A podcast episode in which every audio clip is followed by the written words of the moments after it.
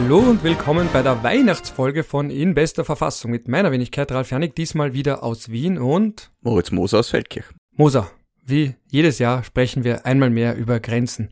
Meine erste Frage, hast du eine Lieblingsgrenze? Eine Lieblingsgrenze, das ist sch schwer zu sagen. Äh, wenn man sagt, ich liebe Grenzen, dann äh, äh, werden wir vermutlich ein anderes Publikum ansprechen als bisher. Aber äh, ich finde Grenzen spannend und auch notwendig, aber äh, so eine Lieblingsgrenze, ja, also es gibt viele, die ich spannend finde, über die wir auch schon gesprochen haben, zum Beispiel da auf dieser ähm, schwedisch-finnischen Insel, glaube ich, Merket heißt sie, wo die Finnen versehentlich auf die schwedische Seite einen äh, Leuchtturm gebaut haben. Und um das auszugleichen, hat man dann quasi den Grundriss vom Leuchtturm genommen und hat den auf der anderen Seite der Insel dann den Schweden zugeschlagen. Das heißt, das ist jetzt eine sehr, die geht jetzt nicht mehr gerade durch die Insel durch, sondern macht so eine Zickzackform, damit der, der Leuchtturm finish bleibt. Das finde ich eine sehr nette Grenze, also wo man wirklich die Grenze geändert hat, um einen Baufehler auszugleichen. Ja, ansonsten, ich habe kürzlich wieder, äh, ich meine, wir haben schon sehr oft über den Bodensee gesprochen, deshalb möchte ich das nicht exzessiv machen, aber es ist mir aufgefallen. Ich wollte schon am Anfang sagen, und jetzt sag nicht der Bodensee. Aber dann dachte ich mir, ich kann dir das auch wieder nicht wegnehmen. Es ist Weihnachten, da möchte ich dir natürlich den Bodensee auch lassen. Und ich habe gesehen, du hast auf Twitter was geschrieben, da gab es wieder mal was beim Bodensee. Genau. Ich habe gedacht, wir kommen erst am Ende dorthin, aber gut, fangen wir gleich an mit dem Bodensee, dann haben wir es wenigstens hinter uns. Also was ist beim Bodensee los? Es ist aber nett, dass du das mir so mitleidig zugestehst, ja. Es ist mir nur aufgefallen, dass in den ganzen Online-Kartenwerken des Landes Vorarlberg, die übrigens äh, sehr empfehlenswert sind. Ich glaube, äh, unter Land Vorarlberg Raumplanung oder Raumbeobachtung findet man die auch online.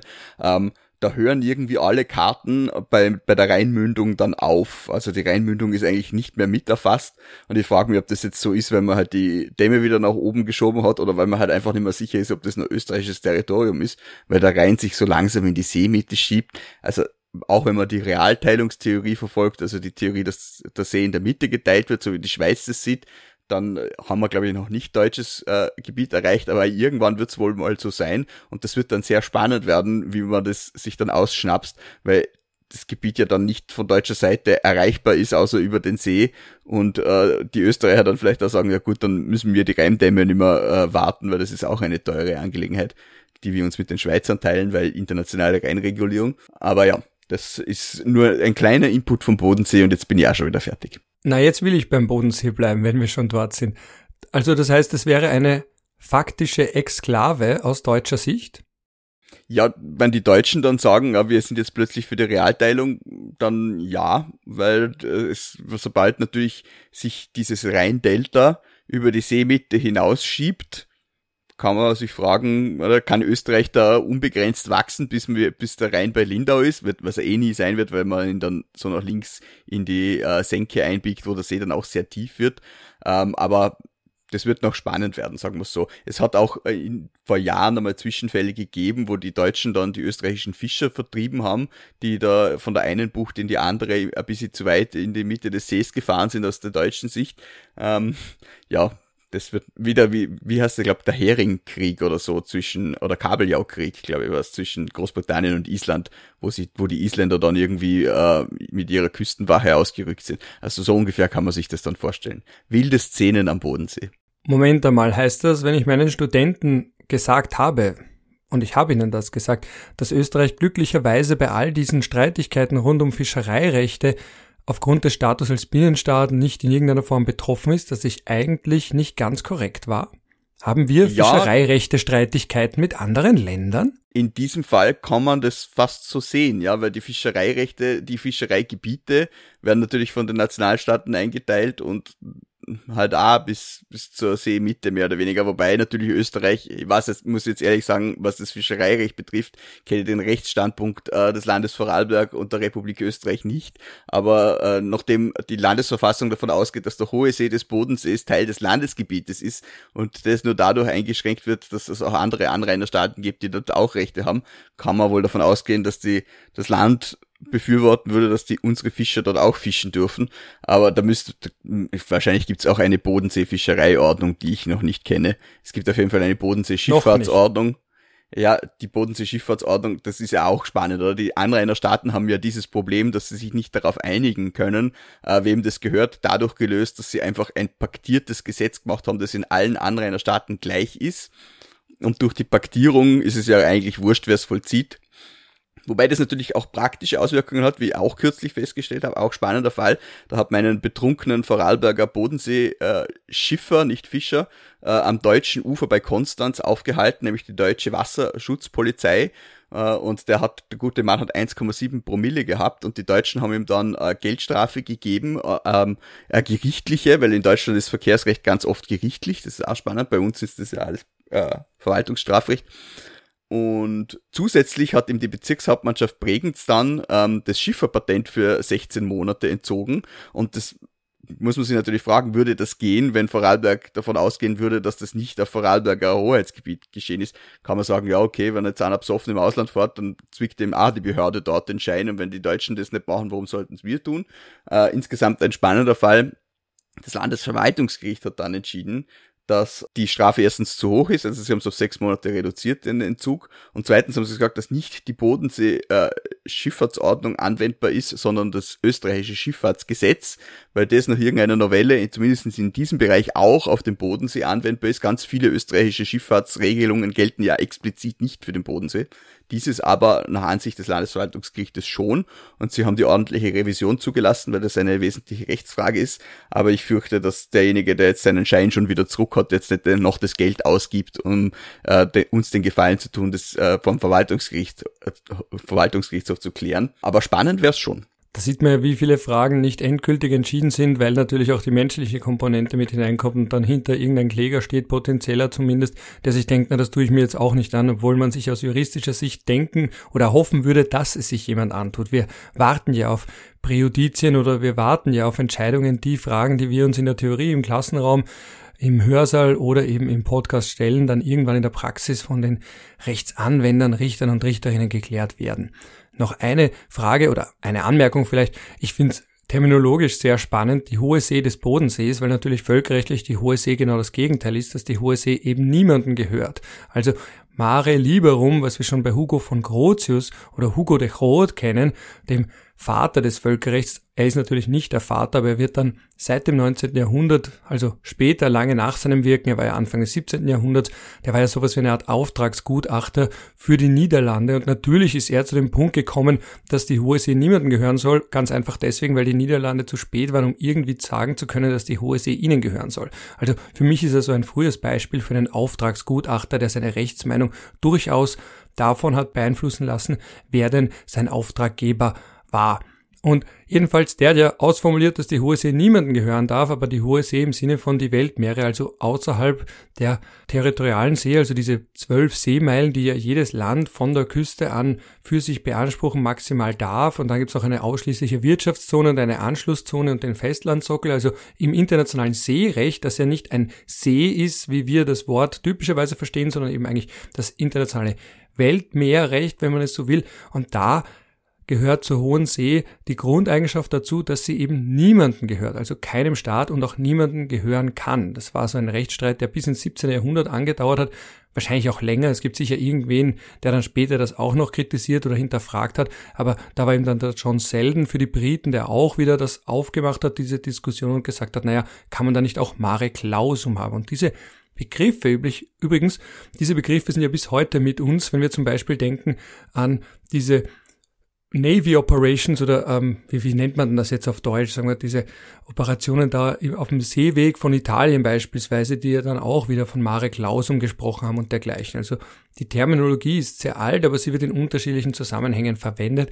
Aber für mich ist sehr schön dieser Widerspruch zwischen die hohe See des Bodensees aus völkerrechtlicher Sicht ist das natürlich ein absoluter Widerspruch, weil ein See, ein Binnengewässer zwischen mehreren Ländern, kann natürlich keine hohe See haben.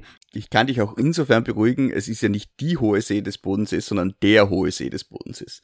Und äh, davor gibt's die, die Halde, und das ist quasi so die drei Meilen Zone des Bodensees. Die Halde gehört dem Anrainerstaat und der Hohe See gehört allen, aber das ist auch nur die österreichische Rechtsansicht, die Deutschen haben ein bisschen sagen. andere und die Schweizer vertreten die Realteilung, die, wie habe ich ursprünglich auch nicht gewusst, der Peter Bussäger hat das unlängst getwittert, ursprünglich auch von Vorarlberg vertreten worden ist. Das heißt, Vorarlberg war in der Ersten Republik auch für die Realteilung und dann später eben für die Kondominiumstheorie, die sich auch in der Landesverfassung äh, wiederfindet. Und dadurch, dass die Bundesverfassung bestimmt, dass das Bundesgebiet die Gebiete der Länder umfasst, sprich die Länder eigentlich äh, den Umfang des österreichischen Staatsgebietes bestimmen hat Österreich natürlich dieses Problem aus Vorarlberg mitgeerbt. Aber es ist ein, ein schlummernder Konflikt. Und äh, man hat einen sehr ähnlichen Konflikt äh, zwischen den Niederlanden und Deutschland übrigens auch sehr ähnlich gelöst. Ganz kurz, jetzt muss ich dich nur unterbrechen, weil ich mir zum Ziel gesetzt habe, dass wir auch ein bisschen Bildungspodcast hier machen. Du musst jetzt auch kurz erklären Kondominiumstheorie, weil Kondominium ist einer der ersten interessanten Rechtsbegriffe, die man so hört im Jus-Studium, also ganz am Anfang schon bei der Rechtsgeschichte. Das klingt dann natürlich ganz toll, so Miteigentum. Aber jetzt musst du die ganz kurz trotzdem erläutern. Man kennt es ja irgendwie aus amerikanischen Serien, wenn die Leute sich Condos erwerben, also so Gemeinschaftswohnungen, die man irgendwie zusammen nutzt, gern auch Ferienwohnungen. Äh, das Kondominium ist ein gemeinsames Eigentum. Äh, ich glaube, ich will mir jetzt nicht zu weit aus dem Fenster lehnen, aber zur gesamten Hand hat man das, glaube ich, früher genannt, oder? Und die Kondominiumstheorie bezogen auf den Bodensee besagt? Die Kondominiumstheorie besagt eben, dass der hohe See des Bodensees ein Kondominium ist, also ein gemeinsames äh, äh, Territorium der Anrainerstaaten. Also Vorarlberg sagt ja nicht, dass der hohe See des Bodensees nur Vorarlberger Territorium ist, er sagt eben auch und begrenzt durch die Rechte der anderen Anrainerstaaten. Oder bekanntes Kondominium in einer, im Staatswesen ist Andorra, weil das eben ein gemeinsames Territorium von zwei Staatsoberhäuptern ist, nämlich dem Bischof von Sao Urgell und dem äh, französischen Staatspräsidenten. Ja, aber Vorsicht, aus Sicht von Andorra, ich wäre vor kurzem fast nach Andorra gefahren, spontan, weil da bin ich mit einer Billigfluglinie unterwegs gewesen. Eigentlich hätte ich nach Malaga sehen sollen, dann mitten äh, fliegen sollen und dann mitten während des Fluges hat der Pilot dann gesagt, ja, wir müssen da jetzt zwischenlanden in Barcelona, irgendwas ist mit dem Flugzeug, das ist natürlich auch ein wunderschöner Moment. Flugangst darf man da keine haben. Manche, also neben mir die Frau hat sich bekreuzigt, das ist dann aber alles völlig reibungslos gegangen, außer das Geld zurückverlangen von Wizz da streite ich immer noch, aber das ist eine andere Geschichte. Aber da haben wir dann am Flughafen überlegt, na gut, nach Malaga jetzt irgendwie mit dem Bus oder mit dem Zug fahren dauert irgendwie gefühlte, oder ich weiß nicht, es waren auf jeden Fall acht oder neun Stunden, wenn nicht sogar zehn. Und bei so einem kurzen Wochenendausflug denkt man sich halt zweimal, ob man da jetzt noch einmal zehn Stunden fährt. Und dann habe ich gesehen, da war wirklich so ein Bus nach Andorra und habe kurz überlegt, dorthin zu fahren. Warum erzähle ich jetzt diese völlig langweilige Geschichte von meinen gescheiterten Versuchen nach Malaga zu kommen, wo ich immer noch hin möchte. In Malaga übrigens war vor kurzem 29 Grad, ja. Also auch kurz, um zu verdeutlichen, den Wahnsinn. Das heißt jetzt nicht, dass ich das als ultimativen Beweis für Klimawandel nehme, aber zumindest als punktuellen Verweis darauf, 29 Grad äh, November, Dezember, auch wenn es eine Stadt wie Malaga ist, das ist nicht normal. Aber gut, warum Andorra? Warum hake ich da ein? Andorra mag Kondominium sein im Sinne von doppelt verwaltet, aber es ist natürlich trotzdem ein eigenständiger Staat. Es gehört natürlich sich selbst, es gehört nicht dem Bischof ist er, glaube ich, von Urschell. Ja, der ist halt Staatsoberhaupt. Man nennt das, ja, da hast du genau, natürlich genau, eines recht. von zwei. Es ist kein Kondominium in dem Sinn, dass das Territorium von zwei Staaten gemeinsam verwaltet wird, sondern es ist eben ein Kondominium in dem Sinn, dass es zwei Staatsoberhäupter gibt, die gemeinsam Staatsoberhaupt sind und nicht jeder für sich.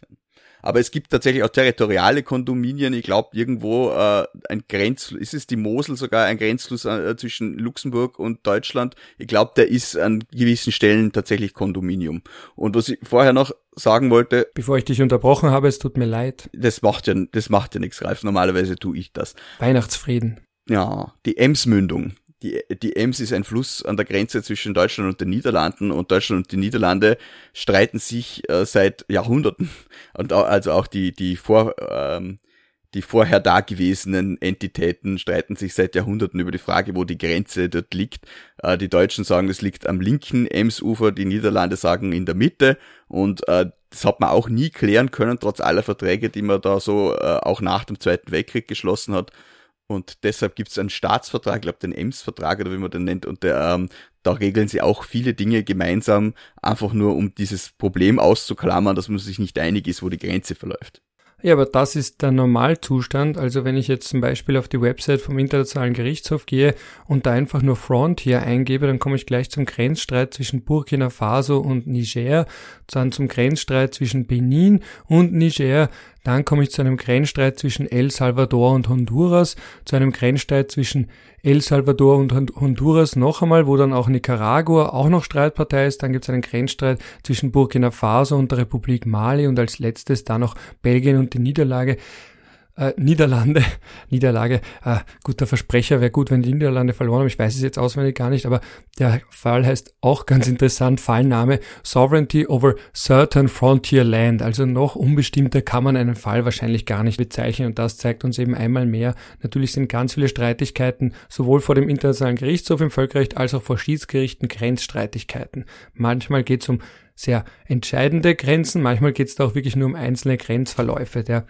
Wichtigste Fall dabei ist übrigens der Tempelfall zwischen Kambodscha und Thailand. Das ist ein ganz, ganz interessanter Fall. Den habe ich letztens einmal mehr herausgekramt. Warum? Weil wir den im Hörsaal besprochen haben. Ich, ich habe so eine Gerichtssimulation mit den Studenten gemacht. Die haben sich eben einen Fall aussuchen sollen und dann hat einer den Kläger gemacht, der andere den Beklagten und eine dritte Studentin, Student dann das Gericht, also die Entscheidung des Gerichts dargestellt und da hat sich eine Gruppe den Tempelfall ausgesucht und der ist insofern spannend, weil er eben der klassische Fall ist, allgemein zu Grenzstreitigkeiten, da ist irgendwie alles dabei, was man sich nur wünschen oder erwarten kann. Also einerseits Kolonialgeschichte, weil Kambodscha zu dem Zeitpunkt, als man da die Grenze zwischen Thailand und Kambodscha festgelegt hat, noch unter französischer Verwaltung stand. Zweitens dann noch hat man beauftragt eine eigene Kommission, um mit diesem Grenzfall umzugehen.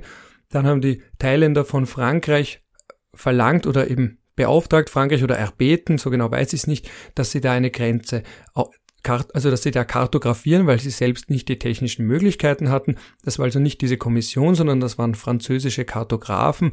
Die haben dann dort die Grenze so gezeichnet, entlang einer Watershed, also äh, entlang einer, was ist das dann? Wasserscheide. Wasserscheide, vielen Dank. Entlang der Wasserscheide und dann hat sich aber in der Karte ein Fehler eingeschlichen, aus thailändischer Sicht ein Fehler, weil da ist dieser berühmte Tempel von, und alle, die jetzt zuhören und schon mal in Thailand waren, ich war es nämlich nicht und jetzt gleich aufschreien, weil ich es falsch ausspreche. Es tut mir jetzt schon pro futuro leid. Preach Vihar, glaube ich, oder Vihar oder Vihör, ich weiß nicht, wie man ihn genau ausspricht. Jedenfalls ein sehr, sehr wichtiger Tempel. Der wurde dann Ist der nicht sogar in der, Kambod in der Flagge von Kambodscha zu sehen? Das kann sehr gut sein, weil er ist beiden sehr wichtig. Das erklärt eben auch, warum das ein Grenzstreit ist, der schon so lange anhält und der schon zweimal vom Internationalen Gerichtshof war. Und die Wurzel dieses Rechtsstreits ist insofern interessant und auch wichtig, weil diese Kartografen einfach den auf der kambodschanischen Seite eingezeichnet haben. Thailand hatte da so eine mehr oder weniger gut ausgebaute Gebietskontrolle, eben nicht allzu intensiv dort Gebietskontrolle und haben sich aber nicht beschwert über diese Karten, obwohl man sie ihnen gegeben hat. Und sie haben sogar selbst diese Karten dann auch weiter verbreitet, also eben weitergegeben, gedruckt. Also da hat dann der Internationale Gerichtshof gesagt, dass dieses Verhalten eigentlich signalisiert hat, dass Thailand diese Grenze hingenommen hat. Stillschweigend aber doch, weil sonst hätte man ja Protest eingelegt. Aber am besten zitiere ich hier einfach die Pressemitteilung, ich habe sie extra rausgesucht, zu dem Urteil aus dem Jahr 1962. The Siamese government and later the Thai government had raised no query about the Annex 1 map prior to its negotiations with Cambodia in Bangkok in 1958. But in 1934 till 1935, a survey had established a divergence between the map line and the true line of the watershed, and other maps had been produced showing the temple as being in Thailand.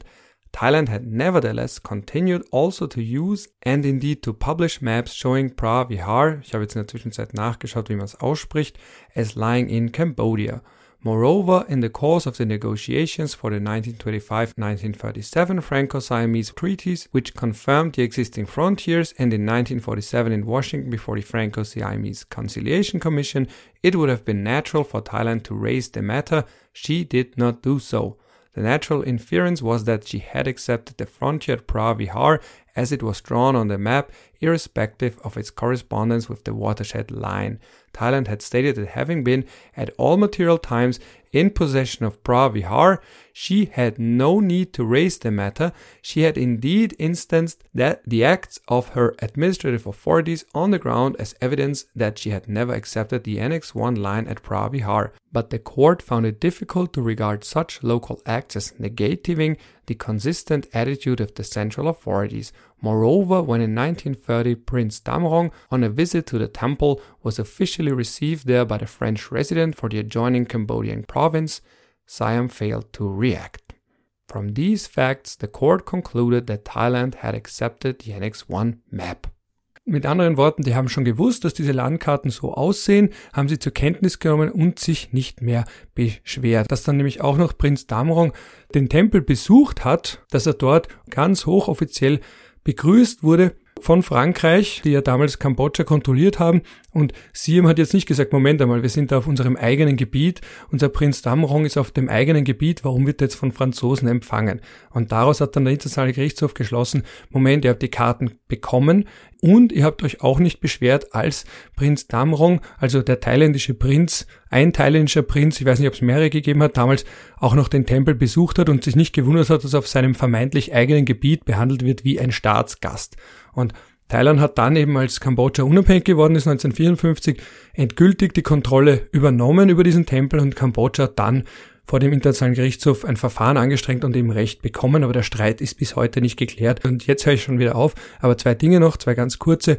Es ist einerseits ein Beispiel im Völkerrecht, deswegen ist der Fall bis heute wichtig, weil Grenzstreitigkeiten gibt es viele, das sind oft nicht ganz so spannende Fälle, aber der ist so wichtig, weil er einerseits etabliert hat, dass man auch im Völkerrecht die sogenannte Verschweigung hat, also wenn man nicht sagt zu einem Zeitpunkt, wo man etwas sagen sollte, und dann hat man noch etwas Zweites, wenn man da eben das dieses Recht nicht wahrgenommen hat und sogar Verhalten gesetzt hat, das in eine andere Richtung geht, kann man sich nachträglich auch nicht mehr beschweren. Also man kann nicht gegen das eigene Verhalten dann auch noch später wieder auftreten. Also wenn man einmal in eine Richtung Verhalten setzt, kann man nicht dann zu einem späteren Zeitpunkt genau in die entgegengesetzte Richtung argumentieren oder sich in sonstiger Weise verhalten. Aber eben, es ist ein Beispiel für die sogenannte Acquiescence, also für die Verschweigung eines entsprechenden oder etwaigen Rechtsanspruchs, in dem Fall auf Besitz über den Tempel. Ist es nicht der Klassiker, dass sich diese Streitparteien dann immer irgendwann vom Internationalen Gerichtshof treffen und am Ende das Ergebnis nicht anerkannt wird von demjenigen, der was hergeben soll? Das ist es leider, das soll es natürlich nicht sein. Und in dem Fall hat Thailand dann es noch einmal vom Internationalen Gerichtshof vor ein paar Jahren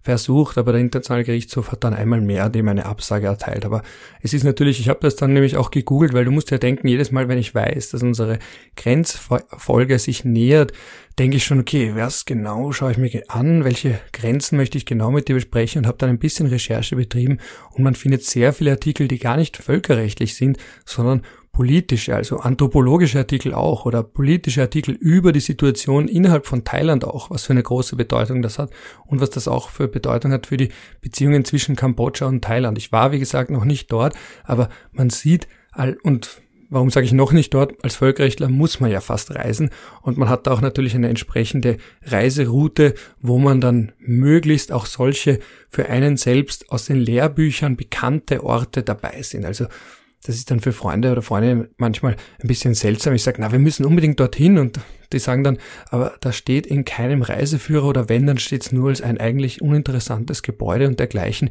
Aber man selbst sagt, nein, da muss man hin, weil so ein berühmter Fall hat dort seinen Ursprung. Also ich muss auch irgendwann zum Gabčíkovo Nordmarosch Staudamm, weil das ist auch ein ganz berühmter Fall vom Internationalen Gerichtshof und lauter solche Fälle. Also da gibt's ganz, ganz viele, wo es um bestimmte Objekte geht. Das nur ganz kurz auch so, wenn es um Reisen und Völkerrecht geht. Es ist beim Reisen als Völkerrechtler immer was dabei, was vielleicht nicht jeden sonderlich interessiert was ich ja spannend finde, sind immer Vermittlungen von anderen, also nicht äh, quasi ein, ein Schiedsverfahren vom Internationalen Gerichtshof, sondern eines, wo man einen Dritten einsetzt, der dann entscheidet, wem was gehören soll. Äh, ich glaube, es gibt ja irgendeine, irgendeine Guyano-Insel da vor Mexiko, die dort, wo sich Frankreich und Mexiko, glaube ich, drum gestritten haben und wo dann der König von Italien, glaube ich, diese Insel Frankreich zugesprochen hat. War das hat. auch Emanuel III., den wir schon mal ja, besprochen war, hatten? Du meinst Victor Emanuele III., Vittorio Emanuele. Ich glaube, wir hatten genau denselben Dialog. Ich habe gesagt Emanuel III. und du hast gesagt Victor Emanuel III. und dann hast du vielleicht ah, auch je. so Vittorio gesagt. Ja, ja. Jetzt, jetzt, haben wir, jetzt haben wir so mittelalte, mittelalte Männer mit Kratzer in der Schallplatte.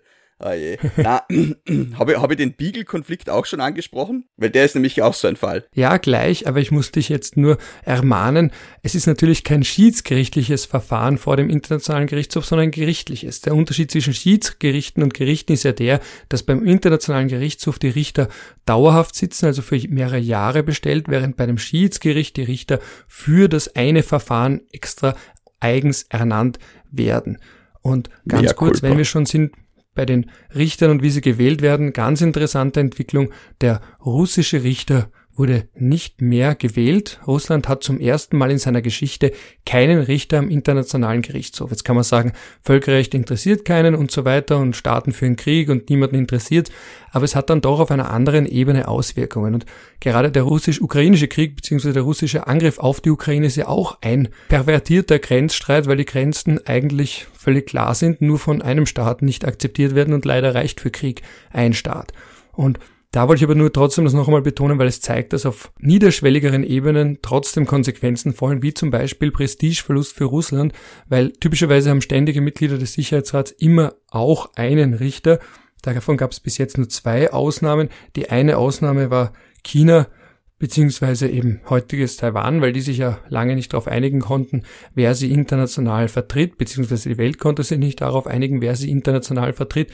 Das ist die erste Anomalie gewesen, dass es da lange Zeit, ich glaube 15 oder 16 Jahre, keinen Richter aus China Schrägstrich Taiwan gegeben hat, weil eben nicht ganz klar war, wer eigentlich jetzt für China sprechen kann. Und der zweite große Fall war eben das Vereinigte Königreich, das vor ein paar Jahren auch nicht die notwendige Mehrheit in der UNO-Generalversammlung hatte für den eigenen Richter Christopher Greenwood, der eben hat auch geschadet, dass er den Irakkrieg anno dazu mal gerechtfertigt hat. Und da hat man auch gesagt, das ist jetzt nicht unbedingt das, was man von einem Völkerrechtler erwartet. Und es hat ihm natürlich auch geschadet, der Bedeutungsverlust vom Vereinigten Königreich auf internationaler Ebene. Und die Ironie des Schicksals wollte es, dass der indische Richter statt ihm die notwendige Mehrheit in der Generalversammlung hatte. Ui, Burn. Ja, äh, ich weiß gar nicht, haben wir den Beagle-Konflikt schon besprochen, weil den finde ich nämlich auch sehr spannend. Nein, aber der ist ein, genau, da hat der, der Papst. Papst vermittelt. Zuerst die Queen und dann der Papst. Gerade zwischen Argentinien und ja. Chile, zwei katholischen Ländern. Genau, das ist dann insofern spannend, weil da natürlich man schon sieht, also bei vielen Konflikten, wenn der Papst sich da breit macht, denkt man sich, ja, so viel Bedeutung wie noch dazu mal, wie heißt das nochmal, als er die Welt noch geteilt hat, ich glaube ex, äh, wie hieß denn das, da, da gab es irgendwas, wo er vor Ewigkeiten die Welt mehr oder weniger zwischen Portugal und Spanien aufgeteilt hat. Es war eine Bulle, ja, es war glaube ich eine päpstliche Bulle, äh, kann ich dann schauen, wenn du zum nächsten Monolog ansetzt, aber er hat natürlich nicht mehr so viel Macht, aber der Beagle-Konflikt, glaube 1978, äh, der ist so ein schöner Fall dafür. Da waren zwei Militärdiktaturen, die aber trotzdem aus christlich geprägten Ländern kommen und die beide akzeptiert haben, dass der Papst zumindest ein gewisses moralisches Gewicht hat und dementsprechend ist es hier gelungen, einen Krieg zu verhindern. Das wäre wahrscheinlich nicht passiert, wenn der Papst damals schon Argentinier gewesen wäre.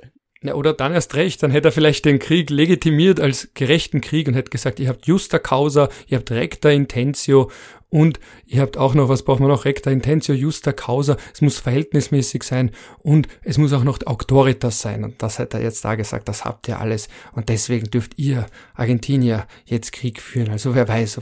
Wie, wie sagt man auch, nächste lateinische Phrase, um klug zu wirken bei den Hörerinnen und Hörern, nemo judex in sua causa. Da hätte man wahrscheinlich gesagt, dass der Papst befangen ist, wenn er der Landesangehörige einer der beiden Konfliktparteien ist durchaus möglich. Aber ich glaube, äh, jetzt nehme ich mal deine Rolle ein und sage, man muss äh, den Leuten zuerst einmal erklären, was der Beagle-Konflikt eigentlich ist.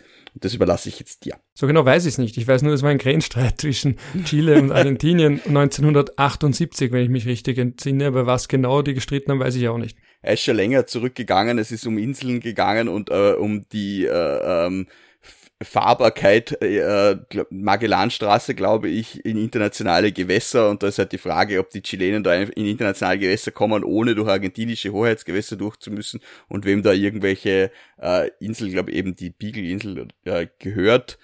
Ähm, und äh, man hat zuerst, glaube ich, die Queen sogar als Vermittlerin angerufen. Die hat das dann, glaube ich, im Sinne von Chile entschieden. Das wollten die Argentinier aber wieder nicht. Das war ja so klassisch wie vorher, oder? Man, man äh, ruft wen an und dann äh, erkennt man es nicht an, wenn es nicht das ist, was man gern hätte. Äh, und dann haben sie den Papst angerufen und der hat dann einen, einen Vorschlag vorgelegt, den, sie, den die Argentinier dann auch zunächst abgelehnt haben, weil die eigentlich dann schon in Vorbereitung auf den Falklandkrieg waren und so irgendwie die Pläne hatten, wenn sie dann die Falklandinseln geschnupft haben, dann kümmern sie sich um die Chilenen. Ähm, und nachdem das nicht so gut ausgegangen ist und die äh, Militärdiktatur in Argentinien gestürzt ist, hat es dann eine Grundlage dafür gegeben, sich mit den Chilenen irgendwie zu einigen. Und dann hat man diese, diese päpstliche Vermittlung doch wieder aufgenommen und dann hat es funktioniert am Ende des Tages. Aber es ist doch spannend, dass der Papst noch hin und wieder was zu, zu, zu tun hat. Er hat sehr viel zu tun, aber sein moralisches Gewicht ist natürlich einfach nicht mehr dasselbe, wie es das früher mal war. Er hat sich ja auch im Syrien-Konflikt zu Wort gemeldet. Er hat sich bei Russland-Ukraine zu Wort gemeldet auf meiner Meinung nach höchst problematische Art und Weise. Da hat man gemerkt, dass er trotzdem... Da hat er sich viel verspielt. Ja, da hat er einfach eine lateinamerikanisch anti-westliche Prägung ganz offen zutage treten lassen. Da hat man echt gemerkt, dass er diese ganze Rhetorik von Anti-Imperialismus, Anti-Westen doch auch tief in seiner Außenpolitik DNA drinnen hat. Da hat er meiner Meinung nach eher Schaden angerichtet, weil dann hat er auch angefangen mit Russland Brüder und, und Ukrainer sind Brüder. Ja, ich meine, ich habe kein per se Problem mit diesem Argument, weil in der Bibel Kain und Abel waren ja auch Brüder. Also Brüder heißt nicht, dass man sich verstehen muss, sondern gerade unter Brüdern kann es ja zu Streit und auch Tod und auch leider Krieg kommen. Ich lese gerade von Sergei Blochy, Sergei Blochy das Buch äh, zu den letzten Tagen des sowjetischen Imperiums, wo auch der damalige US-Außenminister James Baker mit dem, glaube ich, neuen russischen, es war nicht der Außenminister von Russland, mit einem hochrangigen Vertreter des russischen Staates gesprochen hat, Anfang der 90er Jahre, als es nämlich um die Frage ging, schon damals Russland, Ukraine, weil der Jelzin hat ja auch, das wusste ich nicht, der hat sogar schon, als die Ukraine überlegt hat, die Unabhängigkeit zu erklären, damit gedroht, dass Russland sich dann den West, den, den Osten holen würde, eben den russischen Osten, den aus ihrer Sicht russischen Osten holen würde. Und Später, als dann die Ukraine ihre Unabhängigkeit erklärt hat und viele und vor allem der Sergei Blochi sagen ja, das war wirklich der letzte Nagel im Sarg der Sowjetunion, weil da nicht nur die Regierung die Unabhängigkeit erklärt hat, sondern wirklich die Bevölkerung dafür gestimmt hat mit überwältigender Mehrheit und sogar in den vermeintlich russischen Gebieten immer Mehrheiten da waren, auch im Donbass, auch in der Krim, zwar nicht so große Mehrheiten wie in den übrigen Gebieten, aber auch eine 50 plus prozentige Mehrheit. Und da hat dann der James Baker das angesprochen in Gesprächen mit den russischen Regierungsvertretern, ob es hier Krieg geben könnte. Und die Antwort von Russland war, naja, aber es gibt jetzt, also aus damaliger Sicht Anfang der 90er Jahre, 12 Millionen Russen in der Ukraine und viele Ukrainer sind mit Russinnen verheiratet, viele Ukrainerinnen mit Russen verheiratet. Was für eine Art von Krieg soll denn das sein? Und da hat der James Baker damals Anfang der 90er geantwortet, ein normaler Krieg. Und wie ich das gelesen habe, habe ich mir gedacht, ja, das ist das, was der Michael Ignatieff ja auch bezeichnet als den Narzissmus der kleinen Unterschiede. Dass der Krieg nicht immer geführt wird zwischen, oder sehr oft nicht geführt wird zwischen Völkern, die ganz anderer Meinung sind und die ganz andere Kulturen haben, sondern sehr oft gerade zwischen denen, die sich sehr nahe stehen. Und das ist jetzt irgendwie schon weit weg von Grenzen, aber doch nicht so weit, weil gerade Russland, Ukraine ist ja ein einseitiger Rechtsstreit. Der ist völkerrechtlich völlig unspektakulär. Die Grenzen der Ukraine sind klar, inklusive der Krim, aber Russland möchte die eigenen Grenzen nicht akzeptieren, obwohl es flächenmäßig das mit Abstand größte Land der Welt ist. Das ist ja auch so eine Perversität. Also das sehen wir auch. Und natürlich habe ich dir ganz am Anfang die Frage eigentlich zumindest insofern unsensibel gestellt, weil Grenzen sind ja auch ein Ausschlussinstrument also der Steffen Mau spricht ja auch von Sortiermaschinen, das immer bei der Grenze wieder, was sie macht mit einzelnen Menschen, aber natürlich auch sehr oft Anlass für Disput. Im positiven Falle sind es vielleicht so witzige Dispute wie dieser Whisky-Streit, äh, aber zwischen wem war der nochmal? Dänemark und Kanada, glaube ich, wo die einfach jeweils dann so eine kleine Flasche Alkohol ja. füreinander hinterlassen haben. Das ist so ein netter Grenzstreit, aber in sehr vielen Fällen ist es ein wirklich ernstzunehmender Konflikt oder eben auch ein Full-blown War, also ein vollumfänglicher Krieg mit allem, was leider dazugehört. Also vielleicht sollte man ein bisschen wegkommen von dem positiven Bild von Grenze, das ich ganz am Anfang hier skizziert habe, aber ich möchte ja über die beschaulichen Grenzen, die in so Büchern wie vom Fabian Sommervilla mit diesen kuriosen Grenzen und den bescheuerten Nachbarn, wie eben der Titel von seinem Buch ist, so diese possierlichen Beispiele. Wir wollen ja trotzdem den Weihnachtsfrieden wahren. Ich überlege schon die ganze Zeit, ob ich anspreche auch die Grenze zwischen Israel und Palästina, aber vielleicht bleiben wir mal eher bei den leichteren Grenzen auch bei den freundlichen Grenzen. Wo man sich fragen kann, ob es überhaupt noch Grenzen sind. Ja? Inwiefern sind das wirkliche Grenzen ja, also in, in Vorarlberg? Das, das, werden sie dann halt, das werden sie dann halt schnell schon. Und ich glaube, wir haben eh schon öfter darüber geredet, aber wenn halt Corona-Lockdowns sind und so weiter, dann äh, werden diese Grenzen, wo man sonst mit dem Fahrrad drüber fährt, ohne dass äh, äh, man es noch richtig wahrnimmt, plötzlich echte Grenzen und sie werden mit Bauzäunen abgesperrt. Also das passiert schon. Es ist ja doch ein, das, ein Hoheitsgebiet. Und das sind so schlummernde Dinge, weil die, die Leute halt Hoheitsgewalt nicht, nicht ständig spüren und in solchen Situationen dann halt plötzlich doch und dann werden, wird man Dinge gewahr, die man vielleicht verdrängt, vergessen hat oder nie wusste. Und äh, dafür sind dann Grenzen spannenderweise schon wieder da. Possierliche Grenze, ich meine, wir haben auch schon viel über das Burgenland und Ungarn geredet. Ich finde auch immer sehr spannend, diese, die Raab-Ödenburg-Bahn, die ja auch Österreich und Ungarn gemeinsam gehört. Wobei Ungarn, glaube ich, sogar drei Viertel oder was an der Bahn hält. Also äh, auf jeden Fall mehr die Mehrheit. Äh, und die fährt halt durch österreichisches und ungarisches Gebiet und die hat es ja auch früher schon gegeben. Also die ist jetzt nicht nach dem äh, äh, Fall des Eisernen Vorhangs entstanden, sondern die hat es davor schon gegeben. Und ich glaube, da hat es dann, also die Burgenländer, wenn man mit ihnen redet über diese Bahn, können einem viele spannende Dinge erzählen äh, über diese Grenzfahrten, Korridorstrecken und was es da nicht alles gegeben hat damals. Auch eine schöne, schöne Grenze unter Anführungszeichen in dem Sinn, dass sie jetzt heute halt eine offene ist. Übrigens, ich habe jetzt extra nachgeschaut. Ich habe gesagt, ich werde den nächsten Kurzmonolog von dir nützen. Es war Inter Caetera, also 1493. Das waren eben die Bulle Inter Caetera vom 4. Mai 1493, die die Bullen Inter Caetera vom 3. Mai 1493 und die auf den 3. Mai datierte Bulle Eximiae Devotionis ersetzte. Und mit der Bulle hat der Papst die Gebiete Kastiliens, also eben, wo man heute vereinfacht sagen würde, Spaniens und Portugals im Atlantischen Ozean durch eine Trennlinie voneinander abgegrenzt und dann ein Jahr später der berühmte Vertrag von Tordesillas 1494, wo man eben auch vertraglich quasi die Welt untereinander aufgeteilt hat. Also die Frühphase von Spanisch-Portugiesischem Imperialismus und eben auch Kolonialismus. Und Grenzen sind natürlich auch eng verwoben mit Kolonialismus. Wenn wir jetzt zum Beispiel denken, Venezuela und Guyana, wo ja auch wiederum einmal mehr der lange Atem von Kolonialismus wieder da seine, seinen Mundgeruch quasi da verbreitet, aber gleichzeitig natürlich man auch sieht bei jemandem wie Maduro, die spielen natürlich auch damit und sagen, ja, das ist aus der Kolonialzeit und wir hinterfragen diese Grenzen und der hat dann da einfach so die Leute darüber abstimmen lassen in Venezuela, ob man sich jetzt einseitig einen Teil von Guyana holt, der zufälligerweise viel Öl hat noch dazu. Ja. Völkerrechtlich natürlich geht das nicht, aber Völkerrecht ist ja natürlich nicht immer das eine.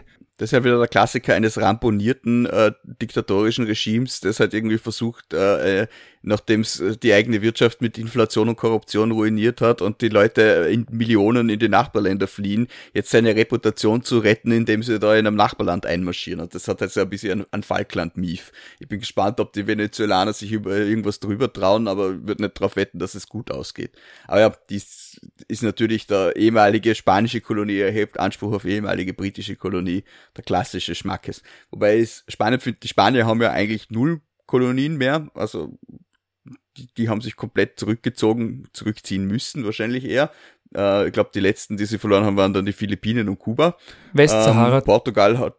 Bis 1975. Ja, Portugal hat, glaube ich, 99 noch Macau verloren und dann äh, davor halt schon die ganzen anderen Osttimor und Mosambik und was die alles Angola. Hatten. Angola. Aber die Spanier haben immer noch so äh, den Anspruch, eine starke politische Verbindung mit Lateinamerika zu haben. Also da sind sie, da sind sie, glaube ich, sehr, sehr dabei. Äh, man sieht das auch immer wieder, dass der, der, spanische König, wenn in Südamerika irgendein Präsident angelobt wird, im Regelfall auch kommt. Jetzt auch beim Milay war er auch dort. Ähm, und dass sie halt auch immer wieder äh, Konferenzen haben. Da hat es ja auch diese legendäre gegeben, wo der spanische König den äh, Hugo Chavez damals noch angegangen ist und gesagt hat, ¿Por qué no te callas? Äh, also heute Papen, oder? Na, warum, warum bist du nicht still? Warum beruhigst du dich nicht? Kajate. Ähm, auf jeden Fall. Regte auch. Finde ich das, dieses Verhältnis. Regen Sie sich nicht ihnen so hinauf. Ja, genau. Dieses Nicht-Grenzenverhältnis äh, zwischen Spanien und den Lateinamerikanern finde ich, finde ich eben spannend. Und das habe ich auch lange nicht gewusst, habe hab ich dann irgendwo gelesen, dass die Spanier so Probleme haben, Berufssoldaten zu finden, jetzt vielleicht wieder weniger, weil die Wirtschaft nicht so gut beieinander ist, äh, und dass sie dann einfach auch Leute aus Lateinamerika in ihre Armee aufnehmen, die dann, wenn sie so und so lang gedient haben, die spanische Staatsbürgerschaft kriegen. Also eine spanische Fremdenlegion. Quasi. Es ist natürlich auch so, dass bei der Angelobung von Milay auch andere Präsidenten da waren, beziehungsweise Regierungschefs, ein Kniff, ich weiß nicht, ob es ein Kniff war, aber etwas, was ich zumindest spannend fand, war ja, dass Zelensky gleich neben Orban gesetzt wurde oder zumindest in unmittelbarer Nähe. Und Zelensky hat es sich natürlich nicht nehmen lassen, Orban direkt zu konfrontieren. Und da sind wir wieder bei dem Punkt, dass natürlich internationale Politik auch am Ende des Tages zwischenmenschliche Politik ist, nämlich die zwischenmenschlichen Beziehungen zwischen einzelnen Machthabern. Und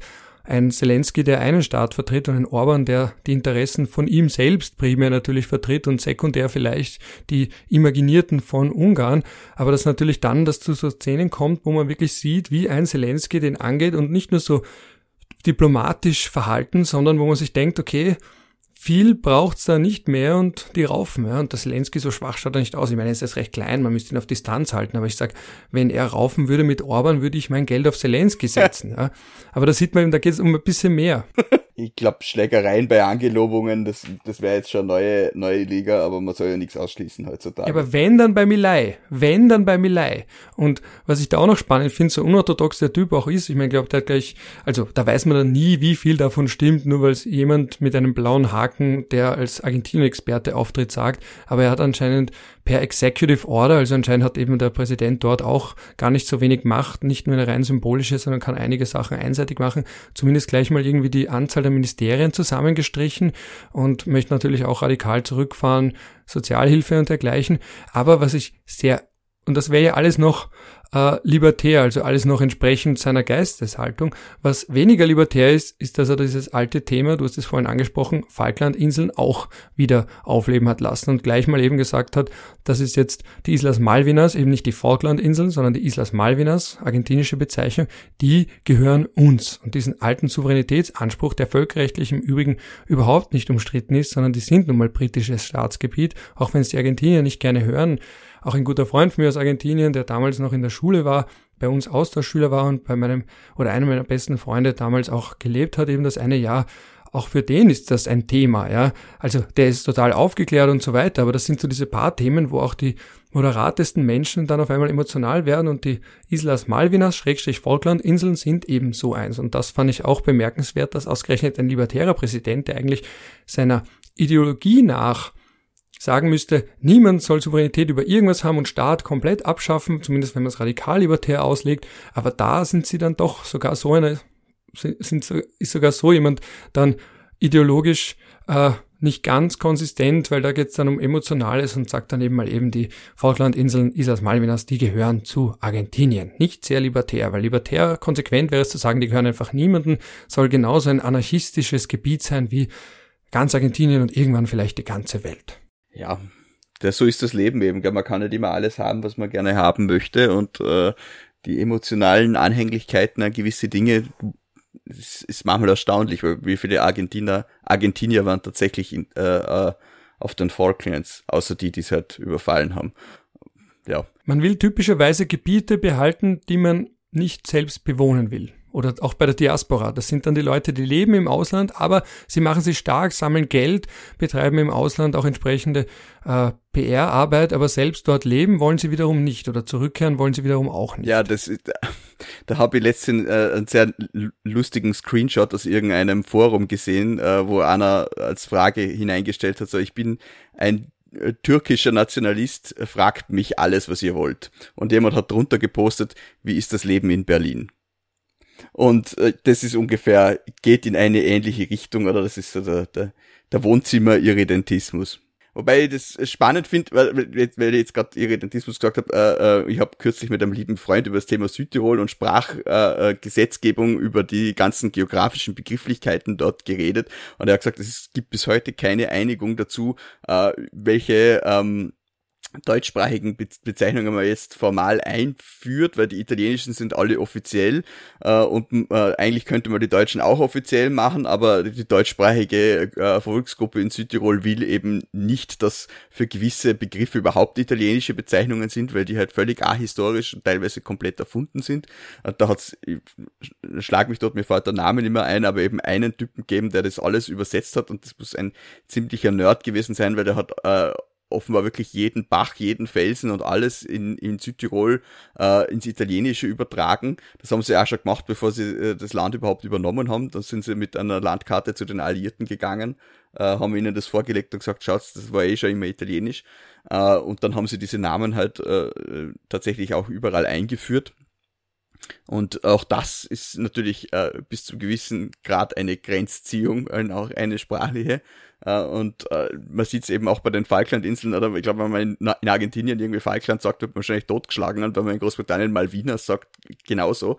Ähm, da ist halt immer die Frage, wie man darüber spricht und wie man mit solchen Sachen umgeht. Äh, Google ist ja da legendär dafür, dass die jedem Land das anzeigen, was man gerne sehen möchte. Also wenn man gerade in Indien ist, gehört ganz Kaschmir zu Indien. Wenn man in Pakistan ist, ist es umgekehrt. Äh, und, und, genauso versuchen sie halt da die Dinge zu erpiesen. Ähm, ja, manchmal gibt's halt mehr als eine Wirklichkeit. ich werde nie vergessen, wie ich mit der seligen Irene Etzersdorfer ich hoffe, sie schaut jetzt vielleicht gerade von oben auf uns herab, aber nicht im negativen Sinne, sondern weil sie eben im letzten Jahr leider verstorben ist, also im positiven Sinne, die wir beide kannten.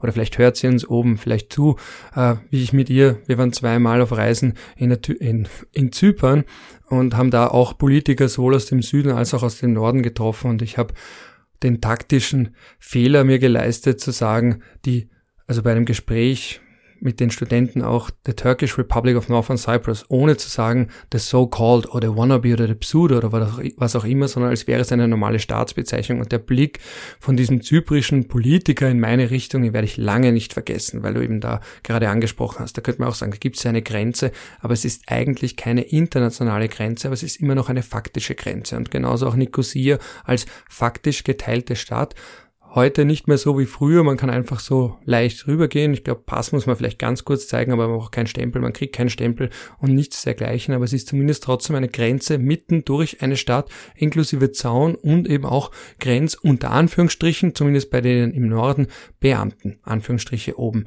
und damit wieder aus. Wie man Dinge nennt, sagt viel über das aus, wo die Leute herkommen. Mir ist das im Sommer mal aufgefallen, als, also meine Frau und ich haben im äh, Sommer ein sehr nettes Paar aus Schweden kennengelernt, äh, wo sie aus Litauen Town war. Äh, und äh, dann haben sie halt miteinander so geredet und sie hat gesagt, naja, äh, ähm, kannst du dir erinnern, als wir letztens in, in Vilna waren? Und dann habe ich gedacht, ah, du bist keine Litauerin, also keine ethnische Litauerin, sondern eine litauische Russin, weil ich glaube, kein Litauer wird jemals Vilna sagen, sondern wird eben Vilnius sagen. Und auch das ist halt sehr bezeichnet.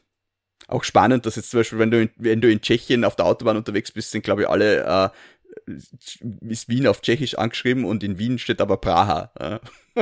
Darüber könnte man eine eigene Folge machen, wann man was in der Landessprache ausspricht und in welcher Landessprache, auch bei den Fußballern, wann sich der Moderator Mühe gibt, den Nachnamen korrekt auszusprechen, vor allem bei Franzosen, bei Spaniern, bei Portugiesen dann weniger, bei ex-jugoslawischen Ländern dann oft gar nicht, bei Polen auch wieder so eine Sache, also da könnte man eine eigene Folge machen, das machen wir auch irgendwann. Zurück zum Thema, weil wir bei Argentinien waren. Jetzt möchte ich da noch eine Brücke trotzdem schlagen, auch wenn eigentlich Weihnachtsfriedenszeit ist, die Welt ist nicht friedlich, trotzdem zu Nahostkonflikt. Warum gibt es eine Brücke zwischen Argentinien und dem Nahostkonflikt? Naja, man kann immer eine finden, wenn man eine sucht.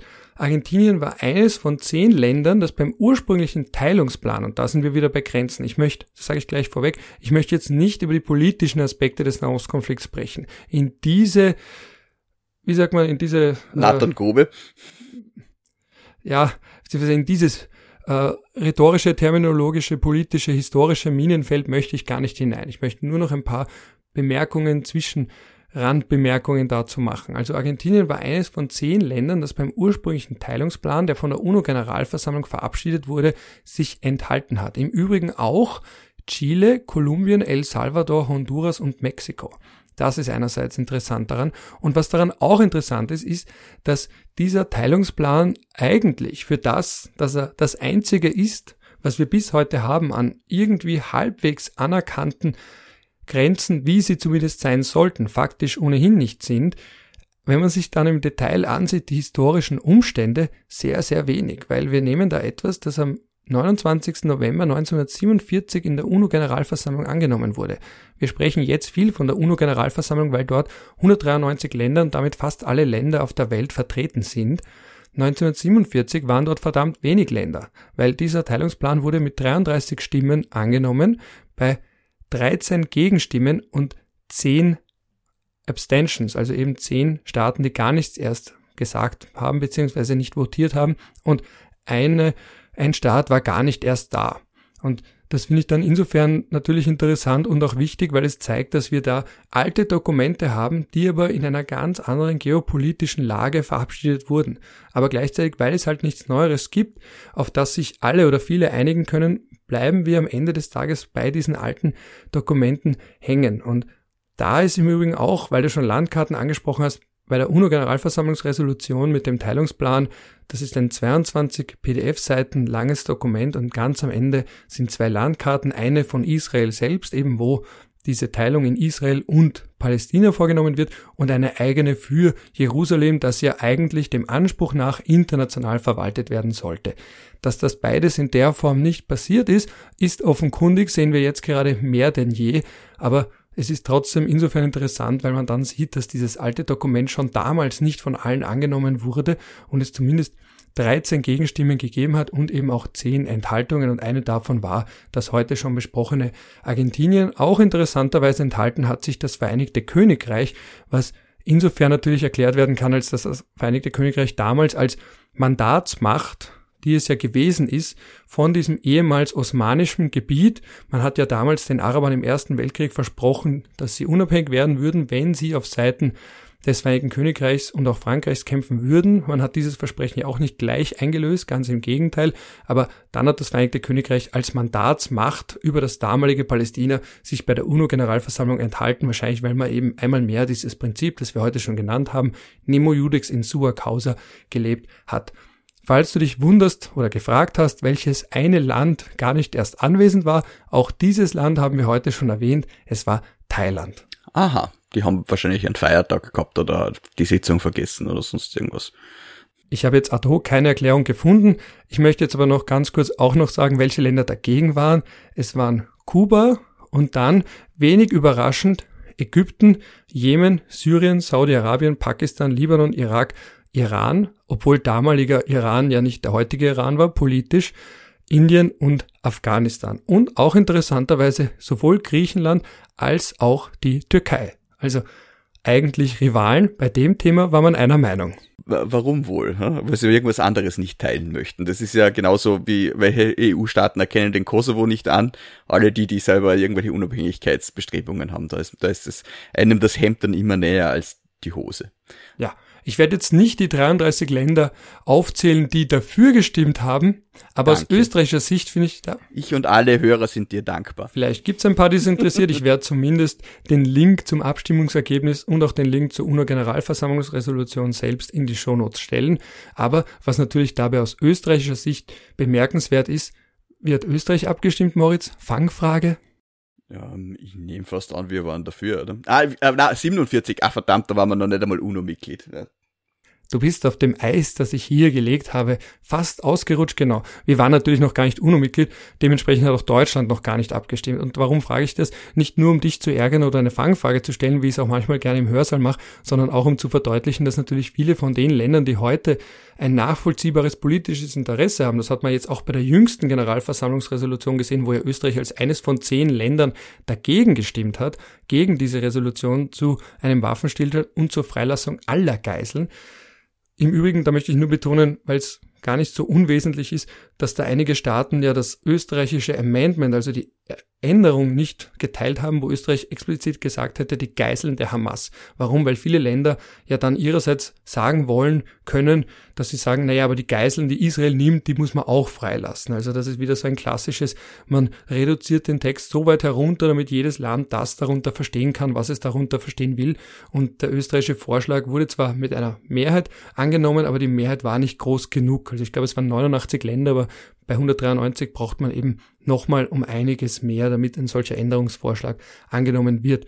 Aber da ist eben dieser weite Bogen von dieser ersten Resolution zu dem Thema 1947 und der vorläufig letzten Resolution zu dem Thema Ende 2023, dass man einerseits merkt, viel mehr Länder, die heute natürlich abstimmen können und die Mehrheiten waren jetzt ziemlich eindeutig gegen Israel. Also Israel selbst hat dagegen gestimmt, die USA, Österreich, Tschechien, äh, Guatemala und dann eben noch so ein paar von den ganz kleinen Ländern und Paraguay. Also Israel war da relativ stark isoliert und die österreichische Erklärung war eben, warum man dagegen gestimmt hat, war, dass man gesagt hat, einerseits, weil kein expliziter Verweis auf das Selbstverteidigungsrecht drinnen war, das ist aber, da muss ich ganz kurz Zwischenbemerkung machen, insofern akademisch umstritten, weil man sagt, das Selbstverteidigungsrecht kommt eigentlich nur zwischen Staaten zur Anwendung und Israel würde jetzt niemals sagen, dass die Hamas ein Staat ist. Auch sonst würde das kein ernstzunehmender Völkerrechtler oder Diplomat machen. Und Österreich hat eben auch kritisiert, dass man nicht explizit gesagt hat, die Terroristen, äh, dass man nicht explizit gesagt hat, die Geiseln in den Händen der Hamas und anderer bewaffneter Gruppen. Und das hat eben dann Österreich dazu bewegt, trotzdem dagegen zu stimmen. Deutschland interessanterweise hat sich da enthalten. Also die kämpfen natürlich auch mit sich selbst gerade bei dem Thema zwischen uneingeschränkter Solidarität und andererseits aber auch Druck auf Israel machen und auch innenpolitischer Druck, wie weit geht die Solidarität im Fall, im Fall eines Falles eines ziemlich brutalen Krieges. Aber da würden wir dann schon zu sehr in die Politik kommen und wir wollen ja trotzdem eine weihnachtlich versöhnliche Folge. Aber wenn ich schon über Grenzen spreche, während in Gaza ein derartig brutaler Krieg stattfindet, dann wollte ich zumindest kurz diese mythologisierten Grenzen von 1947 und das sind auch die Grenzen, die man meint, wenn man sagt Israel und Palästina in den Grenzen von 1967. Man meint damit 1967 vor dem Sechstagekrieg, also bis Mitte 1967 und nicht nach dem Sechstagekrieg natürlich. Aber dass Palästina nie entstanden ist und warum es nie entstanden ist, da sind so viele Mitschuld daran, das wäre jetzt viel zu lange für eine Folge und würde auch den Weihnachtsfrieden stören. Das glaube ich allerdings, dass das den Weihnachtsfrieden stören würde. Ich habe noch eine nette Geschichte, vielleicht die äh, etwas wieder in das weihnachtliche Gefilde Aber bevor du mit der kommst, habe ich noch eine Frage auch an dich. Ja. Weil es mir gerade in meinen Notizen aufgefallen ist. Wir wollten doch auch ganz kurz sprechen. Es gibt eine Landeshymne, die explizit von Grenzen spricht oder einer Grenze. Ich glaube, es ist die dritte Strophe in der Kärntner Landeshymne. Ich glaube, es ist sogar, ich glaube, es ist sogar die fünfte, aber wir können nachschauen. Warte mal. Ja, äh, wo man Strophen. Also das, was ich auswendig kann, ist, wo man mit Blut die Grenze schrieb und frei und treu im Tod verblieb, glaube ich, heißt also, Schaust du jetzt wirklich nach, ob sie dritte oder fünfte Kärntner ist? Heimatlandlied. Ja, natürlich, wir wollen ja keine Fake News verbreiten da. So, dort, wo Tirol an Salzburg grenzt. Eins, zwei, drei, vier. Ja, weil die, die, na, es ist ja die, die vierte Strophe. Und die hat man dann später, die hat man dann später, und zwar 1930 hinzugefügt. Also, wo Mannesmut und Frauentreue die Heimat sich erstritt aufs Neu, wo man mit Blut die Grenze schrieb und frei in Not und Tod verblieb, hell jubelnd klingt's zur Bergeswand, das ist mein herrlich Heimatland. Recht martialisch. Das ist auch spannend, weil die, äh, weil die Kärntner Hymne das Wort Kärnten gar nicht enthält, sondern äh, sie beginnt ja dort, wo Tirol an Salzburg grenzt. Also es kommen zwei andere Bundesländer vor, aber das eigene in der Hymne eigentlich nicht. Das ist auch ein Bonbon. Aber was ich eigentlich noch erzählen wollte, ist, dass es, ich bin ja ein großer Fan. Na, aber warte nur ganz kurz. Diese Strophe ist ja nicht ganz unumstritten. Was ist schon unumstritten? Ja, umstritten ist mittlerweile eh so ein, so ein Wieselwort. Das sagt mal, wenn man irgendwie denkt, okay, man weiß, die und die Person wird kritisiert, aber man möchte trotzdem einen Artikel von ihr veröffentlichen, weil man sich Klicks erwartet oder ein Interview und dann sagt man halt umstritten. Ich weiß schon. Aber ich glaube, wenn ich mich richtig entsinne, dass sogar in Kärnten manchmal die Frage ist, ob man sie jetzt mitsingt oder ob man sie überhaupt singt oder nicht. Aber da könnten vielleicht unsere Kärntner Hörerinnen und Hörer auf Twitter dann sich besser dazu äußern. Mein Kärntenbezug ist Skifahren und einer meiner guten Freunde, der ein Elternteil ist aus Kärnten, aber er selber macht mehr auf Kärnten, als er wirklich ist. Ja, äh, über, über Hymnen könnte man, über Hymnen könnte man sicher auch viel sprechen, Ralf. Da gibt's, da gäbe es viel zu erzählen, aber zumindest haben die Kärntner keinen Antisemiten in der Landesverfassung wie die Oberösterreicher.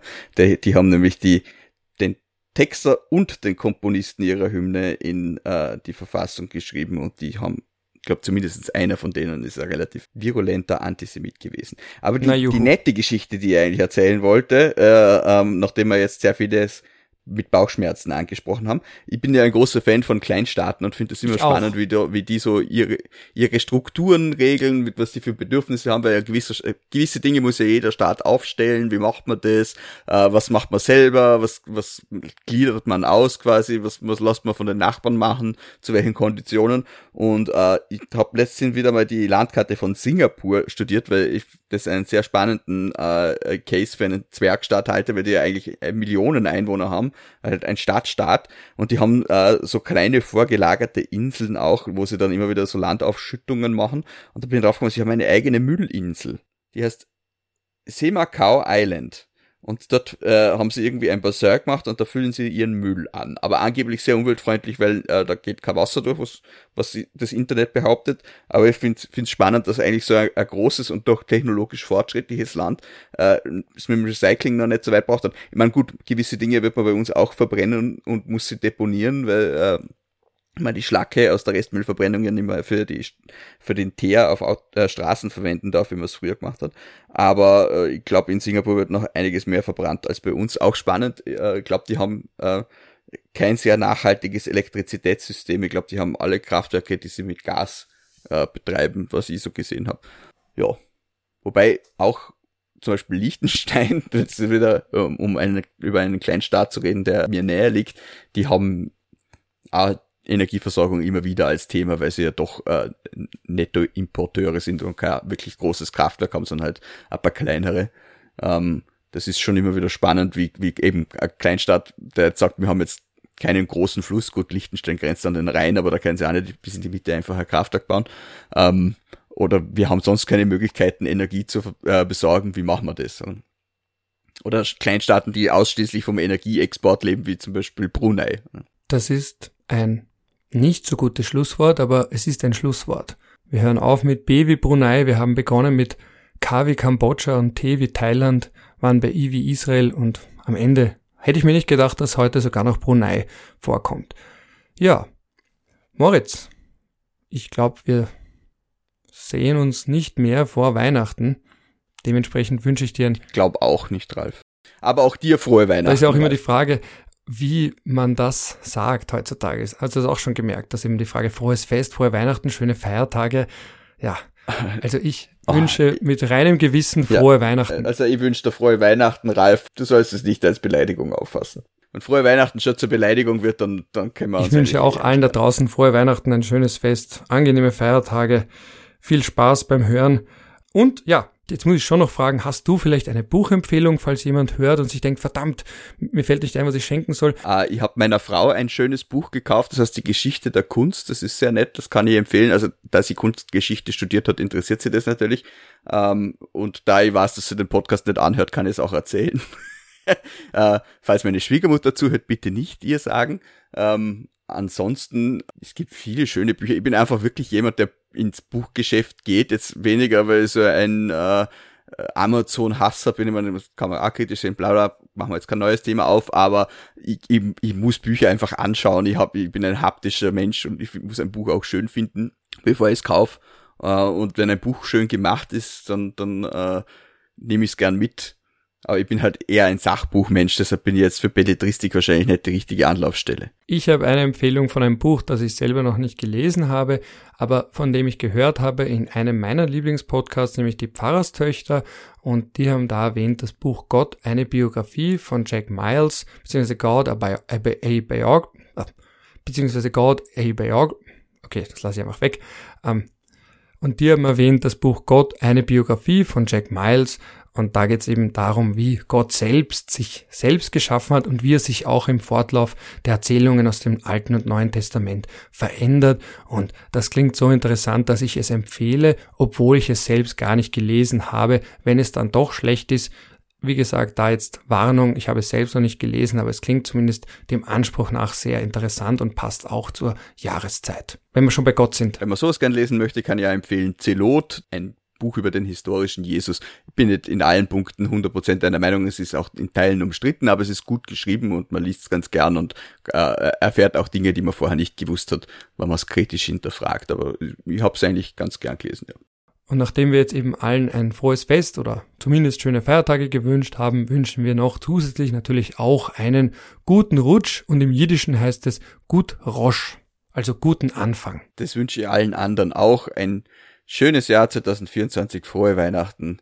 Möge es keine Kriege und keine Krankheiten geben. Pussy Baba aus Feldkirch. Und ein Ciao aus Wien.